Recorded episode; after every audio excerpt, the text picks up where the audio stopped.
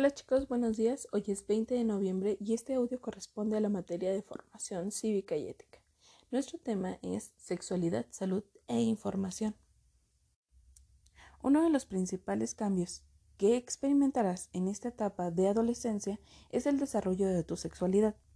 Este tiene que ver con el cómo te irás definiendo como hombre y tu responsabilidad es mantener saludable y se te facilitará hacerlo porque es tu derecho.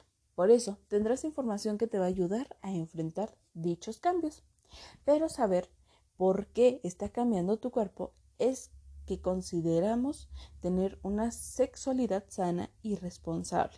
Enterarte de las consecuencias que puede tener diversos eh, actos, todo esto podrás resolverlo con tu familia, con la persona que te sientas este, o a la que más le tengas confianza, en páginas de información de Internet y en programas de salud que imparte el gobierno.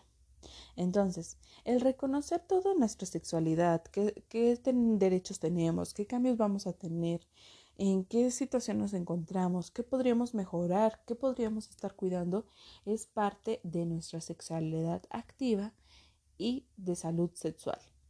Entonces, hay diversos aspectos o ejemplos que ustedes van a tener que subrayar en su cuadernillo de trabajo, en este caso son dos, en los cuales se mencionen eh, una salud sexual activa o buena.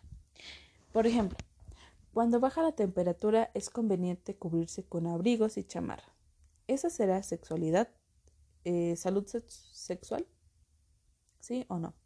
La siguiente, Explorar nuestro propio cuerpo para percatarnos de todos los cambios que puedan ocurrir es salud sexual o no. Comer carne nos brinda proteínas necesarias para el crecimiento muscular y óseo. ¿Es salud sexual o es salud del cuerpo, de nutrimental? Utilizar preservativos durante el riesgo eh, reduce el riesgo de contraer enfermedades de transmisión sexual y prevenir embarazos. ¿Es salud sexual o no? Bueno, ustedes van a tener que responder o subrayar más bien a cuáles de estas cuestiones genera una salud sexual.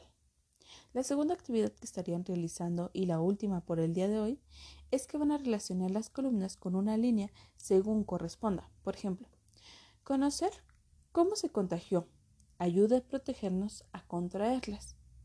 En este caso, se referirá a un examen clínico, un mutuo acuerdo o infecciones de transmisión sexual.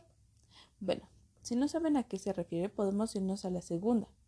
Es la condición que debe cumplir todas las relaciones afectivas.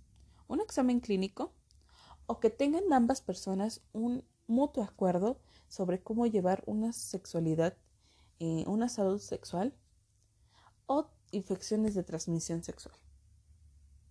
La siguiente, me permite conocer mi cuerpo y la condición de salud en la que se encuentra, los exámenes o las infecciones.